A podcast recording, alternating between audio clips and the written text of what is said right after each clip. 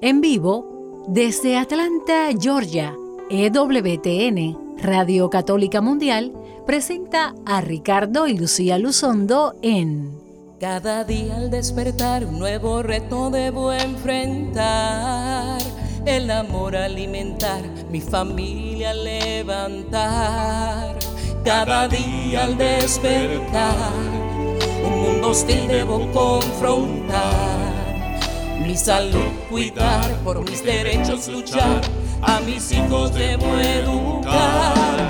Pero sé que cuento con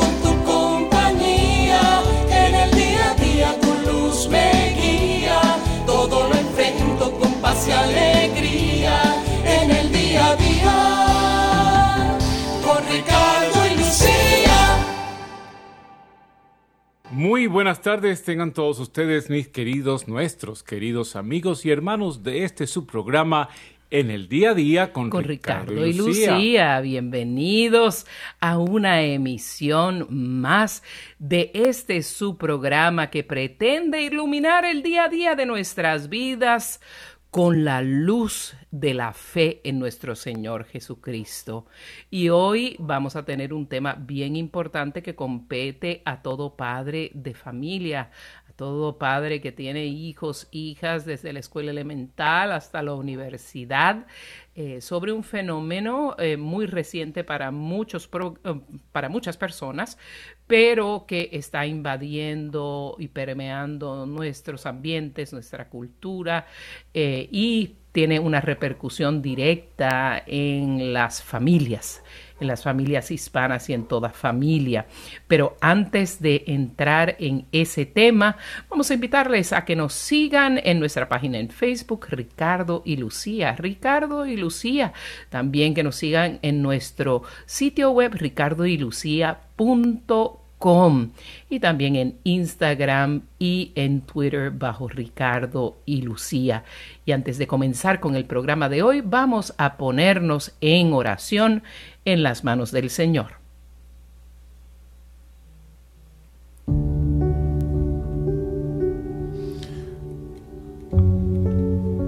Amado Señor, te alabamos, te bendecimos, te adoramos, te glorificamos por este día hermoso este miércoles, este día que estamos a mitad de semana, empezando nuestros proyectos y ya mirando al llegar al fin de la semana también a descansar en familia. Llénanos de tu paz, de tu gozo, de tu alegría. Señor, venimos a ti cansados y agobiados, pero sabemos y confiamos en que tú nos das descanso. Quiero pedirte, Señor, queremos pedirte en este programa por todas aquellas personas que están pasando necesidades, que están pasando enfermedades, especialmente en este periodo de epidemia, por las personas en todos los países del mundo que se ha otra vez exacerbado la, la pandemia, los casos nuevos. Sánalos, Señor, hazle posible el acceso a los sistemas de salud, bendícelos, llénalos de tu gozo, de tu paz y de tu salud. Madre Santísima, ruega por nosotros, ahora y siempre. En el nombre de Jesucristo, tu Hijo, nuestro Señor. Amén.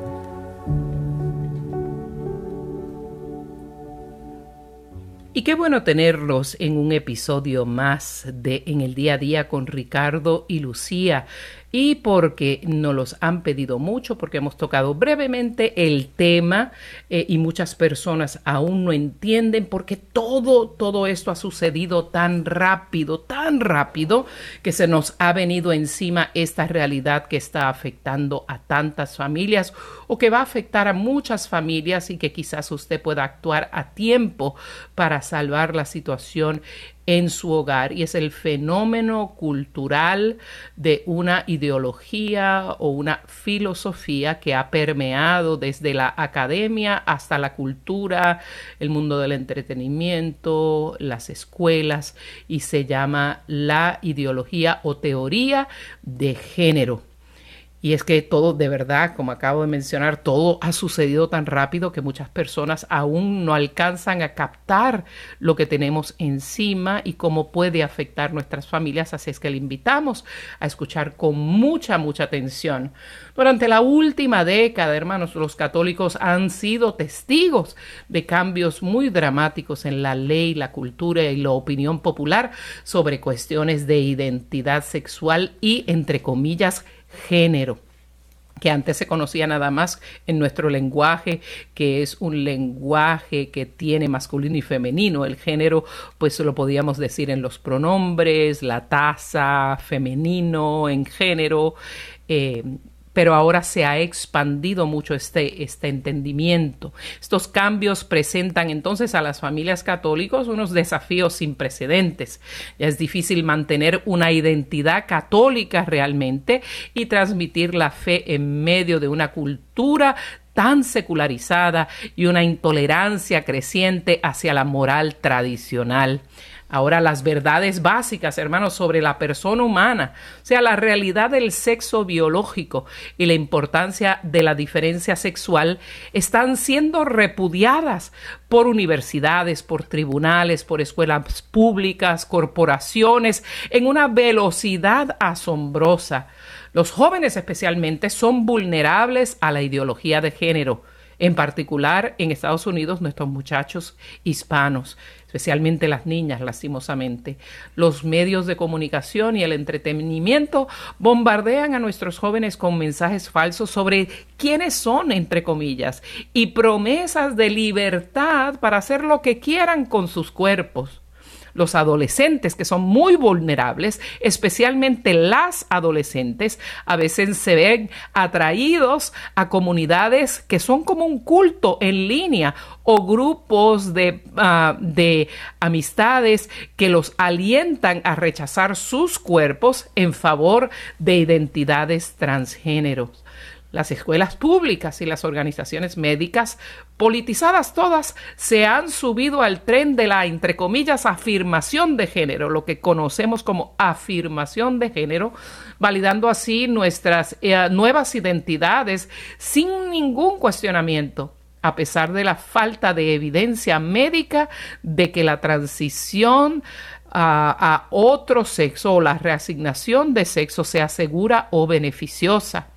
un número muy creciente de médicos. Practica la conocida como mal llamada medicina transgénero, promoviendo intervenciones hormonales y hasta quirúrgicas que no están probadas y muy rentables para ellos, o sea, ganan mucho dinero.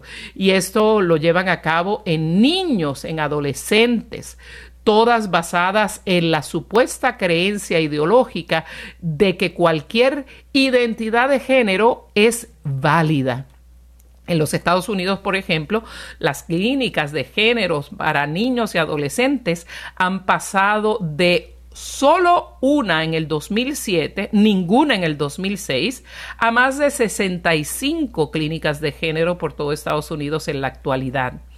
La transición de género es un gran negocio. Según la entidad Market Watch, el mercado global para la llamada cirugía de reasignación transgénero tendrá un valor de más de 1.5 mil millones de dólares para el año 2026. Ahora, lamentablemente, la entidad Planned Parenthood, que ha amenazado la cultura eh, globalmente, diríamos, porque esto se ha exportado también a todos nuestros países latinoamericanos, ahora también se ha subido en este tren de la, del tratamiento hormonal químico y también también eh, referidos para intervenciones quirúrgicas de nuestros niños y jóvenes con una velocidad espantosa. Por eso todos los padres de familia deben entender, deben comprender qué es la ideología de género porque la cruda realidad, hermanos, es que la, esta revolución del género, le podríamos llamar, se está transmitiendo en vivo a la vida cotidiana de nuestros hijos, ofreciendo una visión seductora que es profundamente perturbadora y falsa. La ideología de género está teniendo un impacto inmenso El número de niños y adolescentes con preocupaciones de identidad, de su sexualidad, de su de, de cuál género son, y mal llamadamente género, porque solo hay dos sexos, ha aumentado drásticamente en los últimos años. Por ejemplo, aún en el Reino Unido se informó que ha habido un aumento de 400% en cinco años en el número de niños que buscan la transición de género. Y aumentó 4.400% en 10 años el número de mujeres adolescentes que buscan la transición de género, porque este fenómeno era muy raro antes y se daba casi exclusivamente en varones para familias con un ser querido que experimenta lo que se llama disforia de género que vamos a estar eh, definiendo con toda claridad próximamente, eh, o, viene anunciando una identidad transgénero, la situación es especialmente difícil para esas familias, muchas de las cuales se enteran de que hay algo que está pasando en la vida de sus hijos en el momento en que ese hijo o hija viene a revelarse o a, decir abiertamente o diríamos coloquialmente salir del closet con una identidad ah, LGBT o, ah, o particularmente transgénero.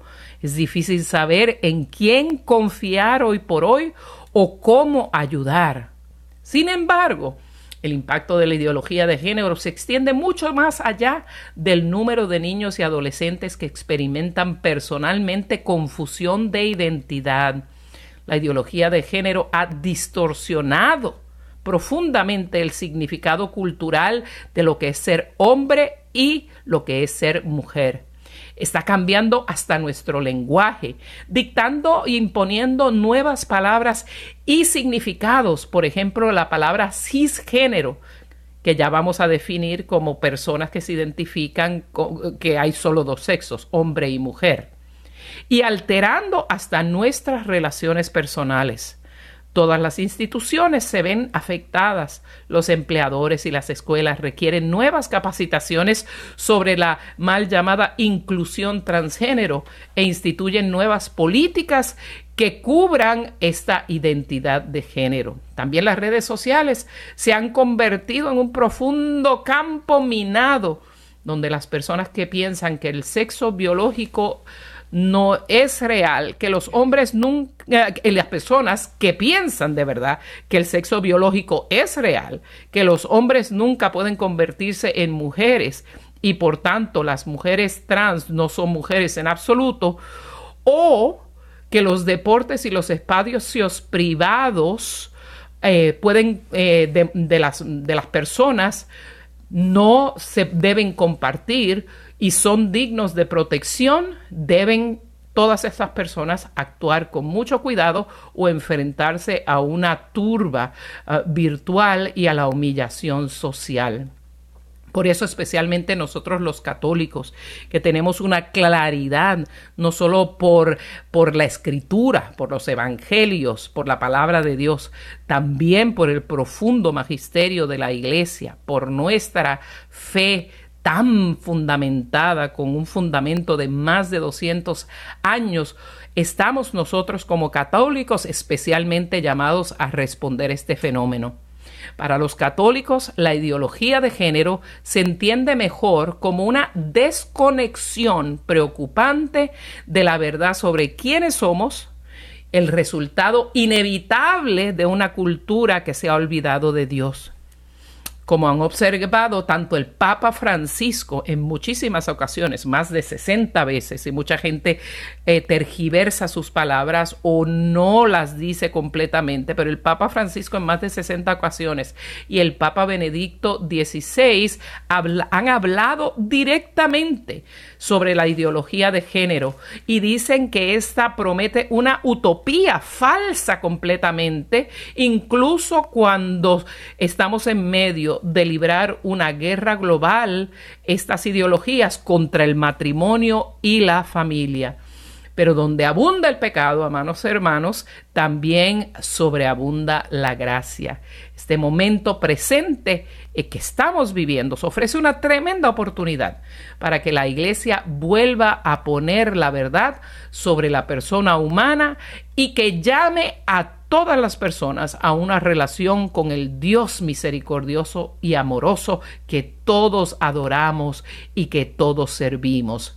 Las familias católicas especialmente entonces deben comprender las amenazas que plantea esta ideología de género y luego contrarrestar sus mentiras, preparar a sus hijos para poderlas contrarrestar, porque de que las van a enfrentar en sus escuelas, especialmente si son escuelas públicas y en la mayoría de las universidades, usted póngale el sello porque es una realidad muchas veces escondidas bajo otras agendas como eh, cursos anti-bullying, cursos de, de inclusión y diversidad, cursos de sexualidad humana, están introduciendo estos temas a nuestros hijos desde el kinder.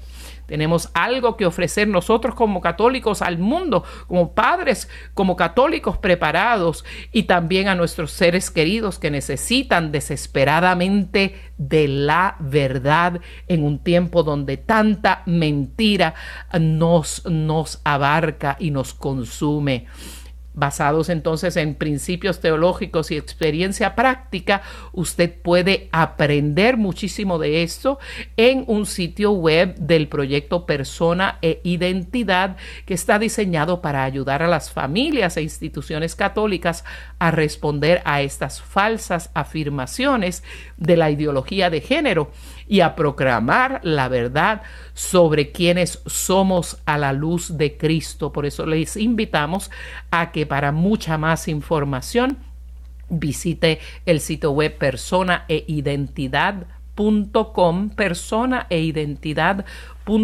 y ahí también se puede inscribir o suscribir a nuestro boletín mensual que le va a dar la última información sobre esta ideología, sobre esta colonización cultural ideológica que está, uh, que está consumiendo al mundo y que muchas personas por, por bondad, por misericordia, por ser inclusivos, por ser, como diríamos, amables y nice, como decía decimos aquí en Estados Unidos, pues caen en estas grandes confusiones que están destrozando a muchas familias y que destrozan el mismísimo fundamento de nuestra fe católica. Y la idea con todo esto no es levantar eh, barreras o paredes que nos separen o crear sensaciones de odio eh, o, o, motivaciones de odio y de rechazo al ser humano. Recordemos que pues, Dios nos invita a amar a Dios sobre todas las cosas y al prójimo como uno mismo. Y queremos ser abiertos en nuestro compartir, en nuestra misericordia, en nuestro amor, pero no debemos eh, confundir esta situación o esta respuesta de, de, amor y de comprensión al ser humano que está confundido y que está engañado por todas estas ideologías. Porque lo que sí tenemos que rechazar y a quien atacamos es a la ideología que está detrás de todo esto. Es la ideación que hay detrás de todo esto. Así como en muchas veces nos, hacen, nos han engañado eh, con, cuentas bancarias falsas o te llaman y te dicen, este, pero te piden dinero con a nombre de una organización que, que después descubres que es falsa Tú no puedes decir, ah, bueno, yo más les voy a dar dinero porque igual pobrecitos están, están en necesidad. Ah, por algo están haciendo esta, esta, este fraude. No, uno va y ataca al, al, fraude como tal y no entra en las cuentas bancarias, ni entra en dar dinero, ni todas estas cosas. De la misma manera con las ideologías. Hay ideas, y por eso se llaman ideologías, no son verdades, son ideas, son pensamientos. Entonces, estas ideologías, si se repiten mucho, terminan pareciendo que son verdad y uno cae por desconocimiento en aceptarlas y seguirlas e incluso promoverlas. El Papa, eh, hablaba Lucía sobre el Papa Francisco y el Papa Benedicto.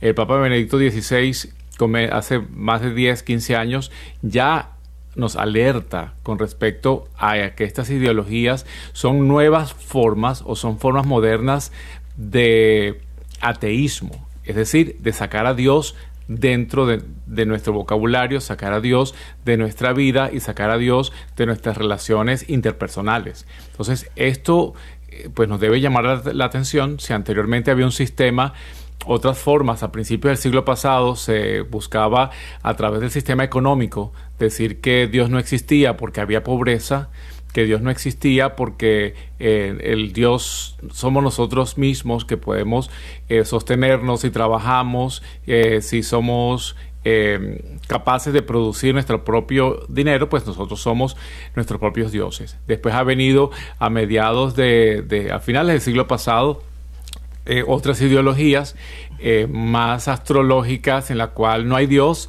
sino que hay una fuerza universal y estamos todos unidos y lanzas al espacio y te comunicas a través del espacio con, los otros seres humanos. Eh, cualquier ideología con tal de sacar a Dios del medio. Entonces se han valido de nuestro mm, nuestra misericordia económica, se han valido de nuestro pensamiento mágico porque la nueva era es mucho eso, el uso de nuestro pensamiento mágico, cómo puedo a través de olores o colores o piedras eh, conectarme con el universo y cualquier cosa sacando a Dios de por medio.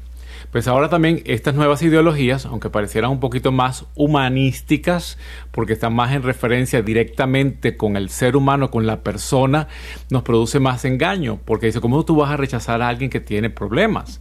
Entonces no es rechazar a alguien que tiene problemas, es rechazar que esa persona que tiene problemas se le esté diciendo que está en una situación normal y que va en buena vía. Entonces, la idea aquí es pues también sacar a Dios de por medio, porque si yo soy hombre y, digo que dentro de mí hay una mujer, entonces no existe Dios. Dios me creó equivocadamente, soy un error de la, de la naturaleza. Entonces, Dios que es todopoderoso, Dios que nunca se equivoca, entonces al, al, reaccionar y hacerme ver, no, no, tú estás viviendo una situación equivocada, fue un fallo, fue un error de alguna parte. Entonces, y tú lo puedes resolver, o sea, no necesitas a Dios para resolver tus problemas naturales. Entonces, Dios no existe. Esta es una manera nueva, una versión nueva del ateísmo de sacar a Dios de por medio. Entonces, claro, desde el punto de vista de la fe hablamos que la familia es la base de la sociedad, que es el fundamento de la sociedad y que entonces una familia es formada, como lo aprendimos, entre un hombre y una mujer que se casan, se unen y tienen hijos. Pero si yo saco de por medio que el matrimonio ya no es la unión de un hombre y una mujer, sino o que ya el hombre no existe o la mujer no existe o que existen variaciones de hombres y variaciones de mujeres que al final ninguna variación puede cumplir con la función natural de la mujer de reproducción, de tener hijos, de poder ser colaboradora en, llevar en su vientre una nueva criatura y que necesita de un hombre para poder realizar este proceso de, creación y de reproducción y de multiplicación, entonces pues ya cambiamos la historia. Entonces de esta manera sacamos a Dios del medio, la familia del medio, y al no haber familia, pues no hay sociedad y de esa manera controlamos que al final, igual que las ideologías primeras económicas, las ideologías astrológicas y las ideologías de nueva era, al igual que esta ideología, la finalidad es eso, sacar a Dios del medio, sacar a la familia del medio, poder controlar la sociedad, poder controlar la humanidad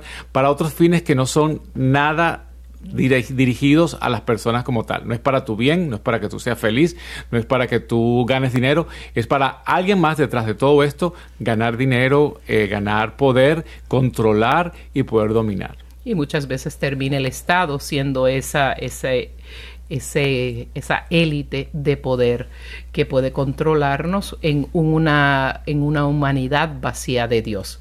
Vamos entonces a los fundamentos.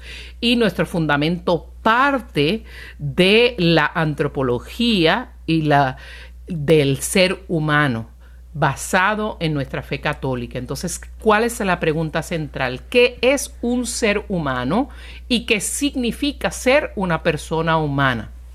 Amados hermanos, nuestra fe nos enseña que cada ser humano es fundamentalmente una hija o un hijo amado de Dios, creado a imagen y semejanza de Dios. El diseño de Dios para los seres humanos incluye ser hombre o mujer. Dice perfectamente bien Génesis 1, 27, también Mateo 19, 4, y eh, Macabeos 10:6 que Dios a su, nos creó hombre y mujer a su imagen, a imagen de Dios los creó, varón y mujer los creó. Y noten que la diferencia sexual es simultánea con la dignidad de ser creado a imagen de Dios. O sea, es inseparable nuestra dignidad como creación de Dios, que Dios haciéndonos a su imagen nos hace hombre o nos hace mujer. Entonces, a diferencia de las personas angelicales que son puro espíritu sin cuerpo, Dios crea a la persona humana para que sea una unidad de cuerpo y alma, lo que significa que el cuerpo humano comparte la dignidad de la imagen de Dios, y esto nos lo habla con toda claridad el Catecismo de la Iglesia Católica en el numeral 364.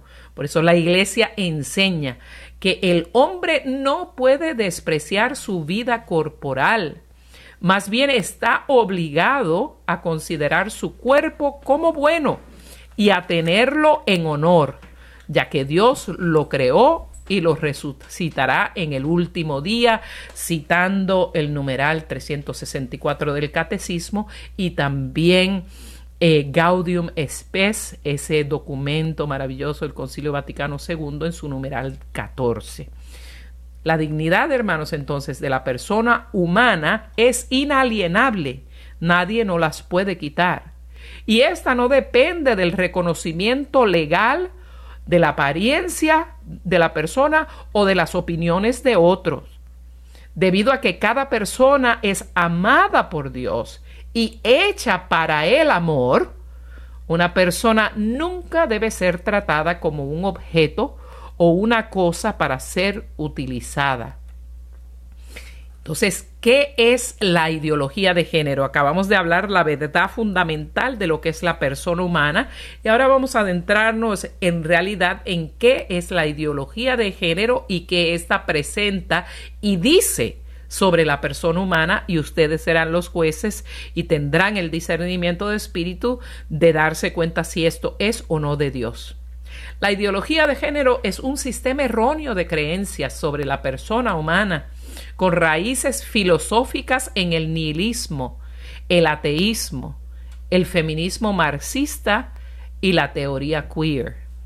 Aunque las creencias propuestas, hermanos, por la ideología de géneros a veces se presentan como alienadas o separadas con la compasión cristiana y la dignidad humana, son totalmente incompatibles con la visión cristiana de la persona humana que acabamos de discutir, o el bien de la persona humana. Ninguna de las dos cosas está separada y incompatible con lo que es la persona humana realmente y con lo que es el bien de la persona humana.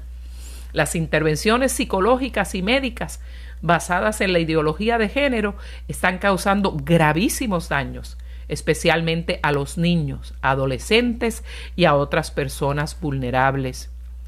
La ideología de género, a diferencia de la antropología cristiana, presenta a la persona humana como un ser fracturado, desintegrado, cuyas dimensiones descritas como identidad de género, expresión de género, sexo asignado al nacer, orientación romántica y orientación sexual, esas son las cinco dimensiones para esta ideología que componen el ser humano, cuando, como cuando para nuestra fe y para la real antropología cristiana, nuestras dimensiones son cuerpo y alma.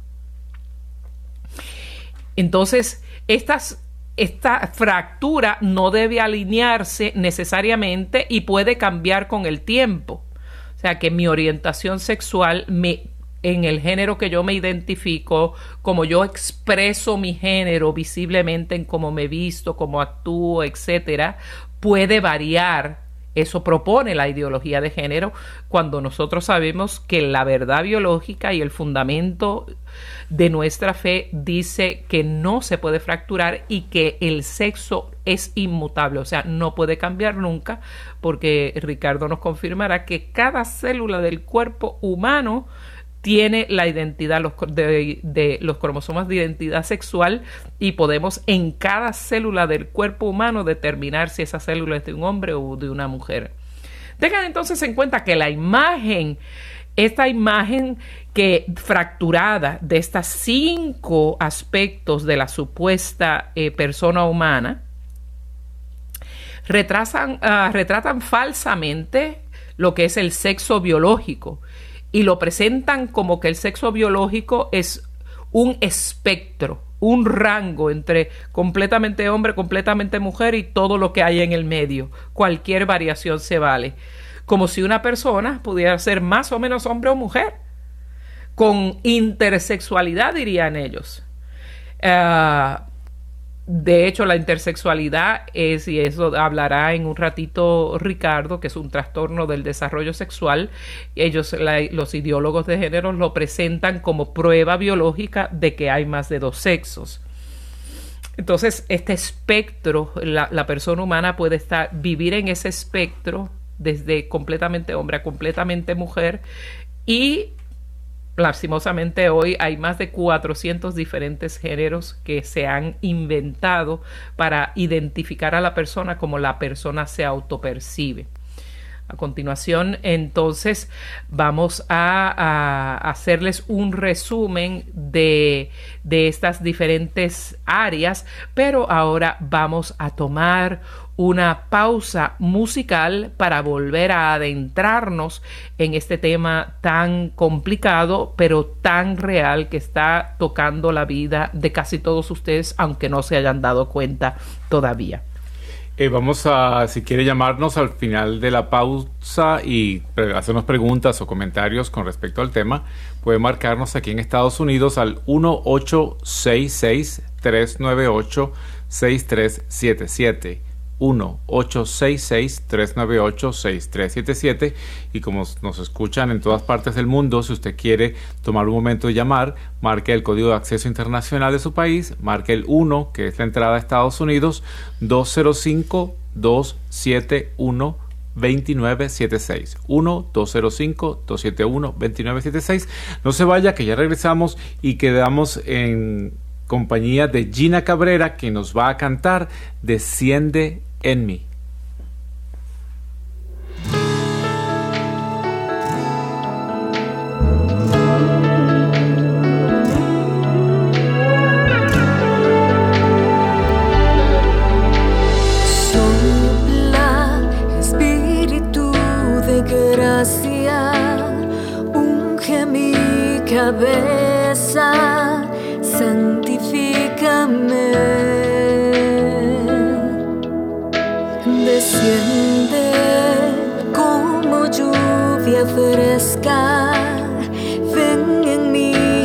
Flaqueza y dirígeme.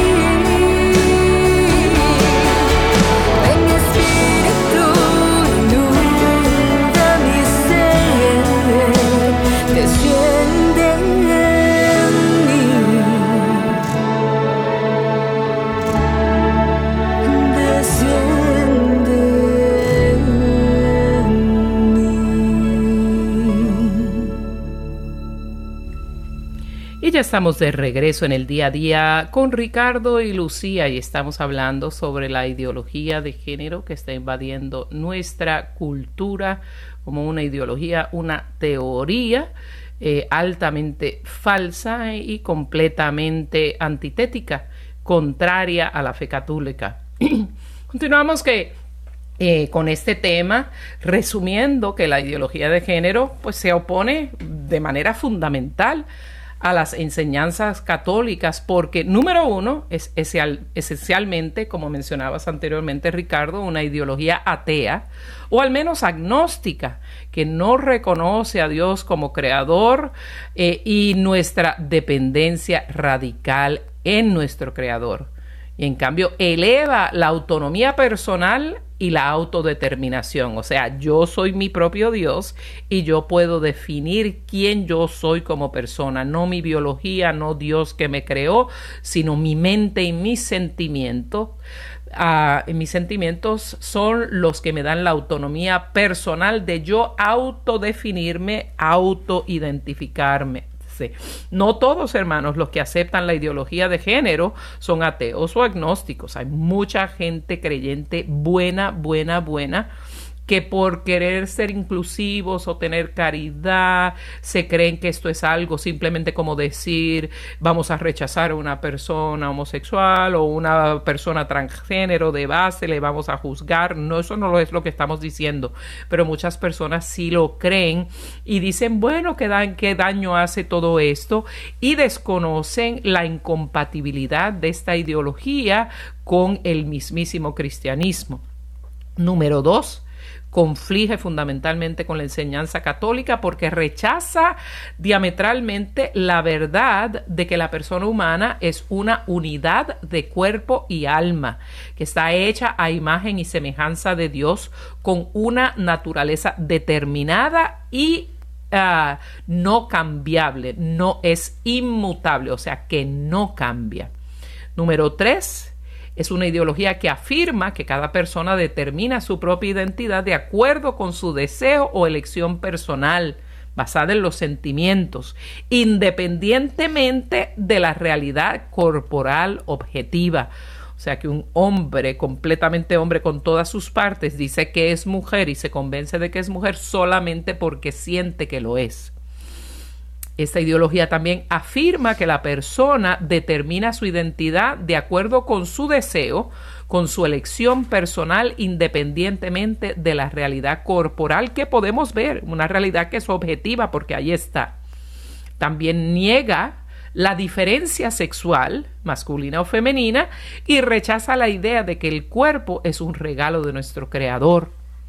También es una ideología que refuerza la falsa idea de que un hombre puede ser o convertirse en mujer y viceversa y los obispos de Estados Unidos nos han hablado en la carta pastoral Hombre y Mujer los creó en el 2017, claramente nos dijeron que la ideología de género también provee la falsa idea de que una persona puede negar su identidad sexual y afirmar una identidad no binaria. que es no binario?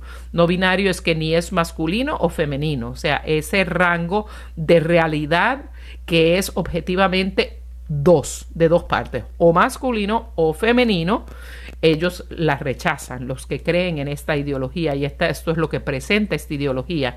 Y eso cuando un hijo suyo o un familiar diga yo soy no binario, están realizando, están rechazando eh, su propia sexualidad y están diciendo que no son ni hombre ni mujer y que no, que hay un rango mayor que esa realidad una de las cuales ellos se pueden identificar y ser eso que dicen ser. Aunque, aunque esta realidad esté completamente en desacuerdo con el sexo biológico. Entonces nos preguntamos nosotros, porque eso es lo que se alega muchísimo, puede ser nacer una persona en el cuerpo equivocado, que eso es muchas veces las personas ah, que sufren de lo que es disforia de género, que la vamos a definir ahora, eh, hay una condición real que se llama disforia de género que le da a muchísimo menos del 1% de la población, pero ahora muchos niños y jóvenes se están identificando como ni hombre o, o mujer o transgénero, o sea, un hombre como mujer o mujer como hombre, o cualquier género inventado entre medio de ellos en ese espectro que solo ellos pueden definir. Entonces, la lo que siempre dicen es, es que yo nací en el cuerpo equivocado. En otras palabras, Dios se equivocó y Dios no se equivoca. Entonces, las preguntas que vamos a contestar ahora es, ¿puede nacer una persona en el cuerpo equivocado? Y la segunda pregunta que vamos a, a contestar es, ¿qué es disforia de género? ¿Podemos entonces, Ricardo, nacer en el cuerpo equivocado? A veces los niños, amor, los adolescentes o adultos pueden experimentar sentimientos de rechazo a sus propios cuerpos o sienten que sus cuerpos pues están como que mal o, no Como una aversión, ¿verdad? Aversión es, sí, eso, rechazo a uno mismo, eh, con quienes son, con, con, no encajan con quien ellos son entonces estos sentimientos pueden persistir de manera que interfieren con el funcionamiento de la persona misma, ¿no? Esta desconexión entre la realidad objetiva, es decir, lo que yo siento, lo que voy, lo que veo, mejor dicho, lo que tengo, y la autopercepción subjetiva de la persona, pues es común a una serie de condiciones psicológicas. Por ejemplo, cuando la gente tiene anorexia nerviosa, eh, que es un trastorno del, del hábito de comer, en la cual la persona deja de comer porque su imagen, su autopercepción es de que está obesa. Entonces deja de comer y aunque se mira en el espejo flaca, flacuchenta y se pesa y objetivamente tiene un peso que está por debajo del que le corresponde, se sigue sintiendo obesa. Entonces por eso se induce el vómito y deja de comer. Eso es un trastorno del, del, del hábito de comer y se llama anorexia nerviosa. También hay trastorno de identidad de integridad corporal o también hay dismorfia corporal. Las fuentes de estos diversos trastornos. ¿Y cómo es esa uh, dismorfia corporal? Bueno, que uno no se siente eh, que, que, el cuerpo es lo que uno está viendo. tú te puedes ver como que tienes forma de hombre, pero tú no te identificas y no te ves. Así como te ves gordo, siendo que estás flaca y raquítica, pues te ves y puedes que percibas que ese cuerpo que estás viendo no eres tú, o sea, tiene una forma que, que no es la que tú crees que es. Entonces, las fuentes de estos diversos trastornos pues son complejas, y no se comprende muy bien, no se sabe todavía realmente qué es lo que hay detrás de todo eso, pero se sabe que es un proceso psicológico, que es un problema eh, a nivel pues, cerebral, donde están nuestras percepciones, las áreas de las percepciones.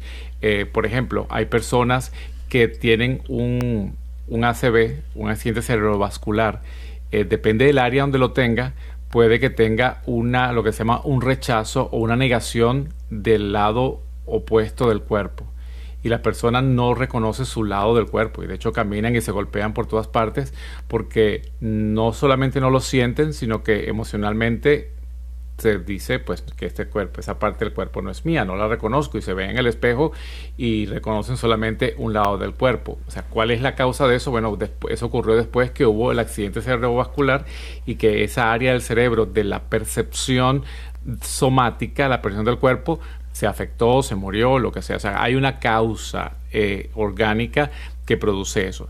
muchas veces, pues por eso es que la ciencia va viendo que estos trastornos de la percepción tienen una base eh, biológica. Lo que pasa es que estas nuevas culturas, estas nuevas organizaciones e ideologías tratan de rechazar lo que es la biología y de rechazar el fundamento orgánico de estas, de estas situaciones. Hasta hace poco se habría entendido que una persona que expresaba una sensación de estar en el cuerpo equivocado padecía un trastorno psicológico similar y necesitaba tratamiento para ayudar a alinear esa autopercepción con la realidad objetiva. O sea, así como alineas que está flaco y que estás anoréxico y que estás raquítico, pues lo alineas el que te des cuenta de que esa es la realidad tuya, entonces lo, lo alineas, entonces empiezas a buscar la solución a ese problema.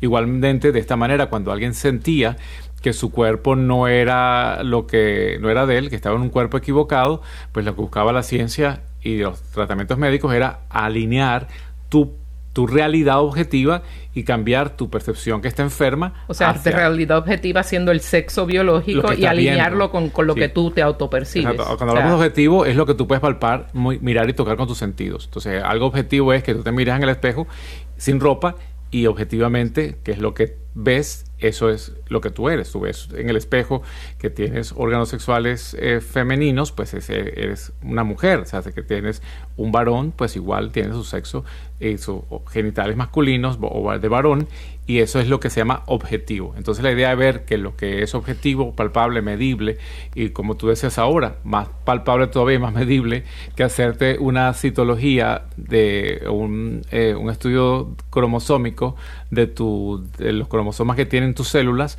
pues más objetivo de ver que, que ese XX o XY no hay. O sea, tú puedes ver la objetividad y decir, mira, tus células dicen que eres XX, eres una mujer, o tus células, en todas tus células están el, el, cariotipo XY, de manera que eres un hombre. Y eso refuerza lo que tú estás viendo eh, físicamente, objetivamente. Entonces tenemos dos cosas objetivas. La, la, la, genética que es objetiva, porque la puedes mirar, la puedes abrir en el microscopio y la ves y la objetiva que te tomas una foto o te miras en el espejo, pues está ahí presente. Entonces, de esas dos objetividades mezcladas, pues la idea antes, cuando alguien sentía que aunque yo me esté viendo varón, aunque me digan que mi cariotipo es de varón, y, pero yo me siento que no soy varón. Entonces, la que se buscaba era psicológicamente, pues que ese trastorno de, de, de desconexión se unieran y tú pudieras pues aunar, era más fácil tratar o, por lo menos la intención era tratar la parte psicológica de la percepción, no cambiar lo objetivo,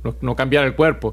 Bueno, ya que no podemos cambiar tu mente, vamos a cambiar tu cuerpo para que entonces vaya tu mente con lo que tú crees que estás viendo. Entonces sería una ilusión óptica o sería algo irreal. Y mucho menos cuando tan siquiera tratan esa parte psicológica de fenómeno. Entonces, ¿cómo se llamaba antes, eh, hasta recientemente, este fenómeno de esta incongruencia entre la realidad biológica y la autopercepción? percepción. Sí, en, el, en, el, en, el, diccionario de términos psicológicos eh, se llamaba como trastorno de la identidad de género.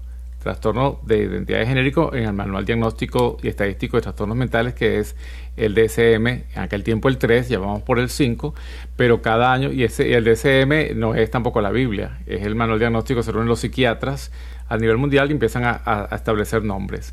Entonces, antes era como un poquito más orientado hacia la ciencia, ahora va, un poquito más orientado hacia... Los sentimientos y las ideologías. Y las ideologías. Para hacer dinero. Exactamente. Entonces, después se llamó pues la disforia de género, que es cuando no solamente que no te identificas con lo que tú objetivamente ves, sino que tienes un rechazo es como una fobia, así como tienes fobia a los espacios abiertos que se llama agorafobia, así como tienes la, hay gente que tiene fobia al agua, se llama hidrofobia, entonces esta foria al sexo, esta disforia de género es una alteración y es como un rechazo al género que tienes y esto te produce ansiedad te produce angustia y te produce entonces ganas, eh, pues todo un problema psicológico complejo. Pero entonces eh, eso pues tiene un fundamento netamente pues, psicológico basado en la... Y de alguna manera es también como la, eh, lo opuesto a la euforia, ¿verdad? Disforia es un rechazo angustiante de la realidad mía, cuando la euforia es, siento una, eh, una, una situación de, de, de, alegría, de complacencia tan grande que llega al nivel eufórico. Esto es exactamente lo contrario.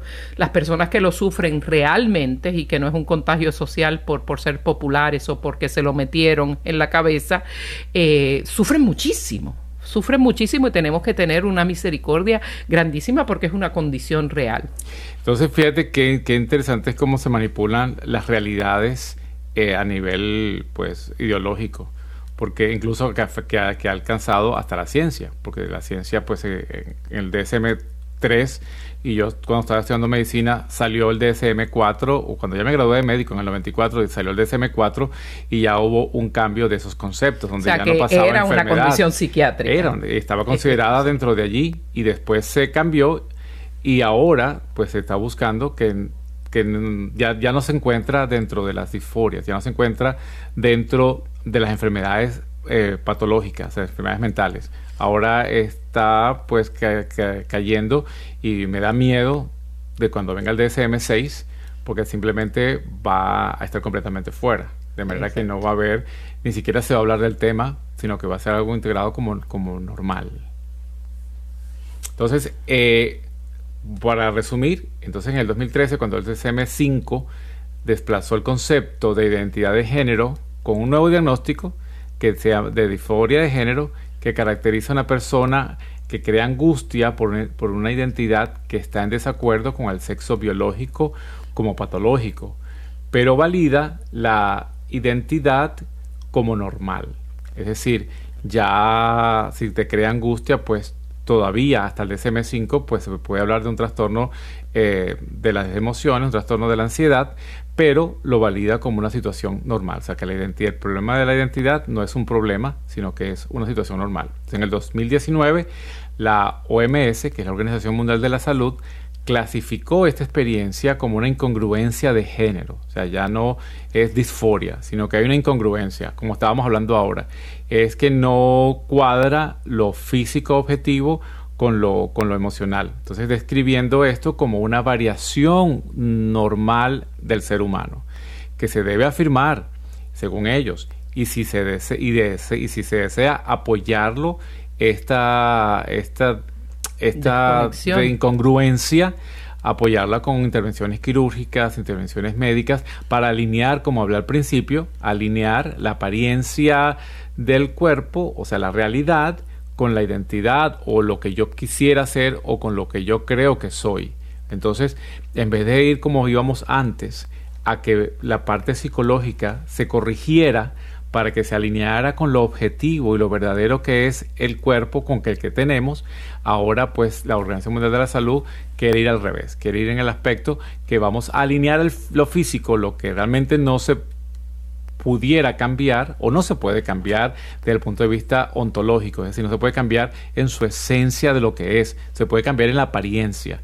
por eso ahora están eh, invitando y están buscando facilitar operaciones quirúrgicas en las cuales pues si alguien eh, varón que tiene el, el miembro masculino y no se siente hombre pues quitárselo para que ya cuando lo mire en el espejo ya no lo vea y entonces crearle quirúrgicamente también lo que pudiera parecer el, el, órgano genital, la parte externa del órgano genital de una mujer.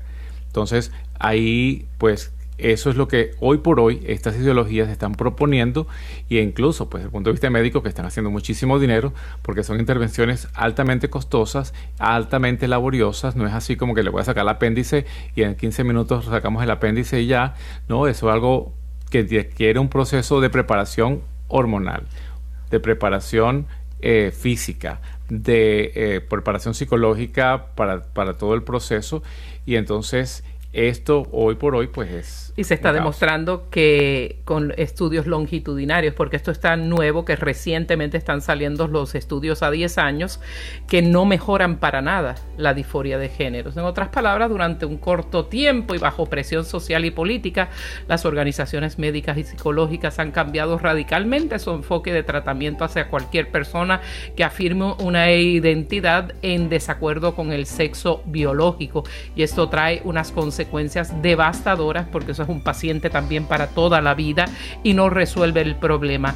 Esta es parte 1 de la serie que vamos a estar ofreciéndoles sobre esta ah, gran... Ah, dardo del enemigo, esta influencia atea de la cultura y los esperamos en nuestro próximo episodio de En el día a día con Ricardo y Lucía. Que el Señor los bendiga con toda clase de bendición del cielo. Ricardo y Lucía.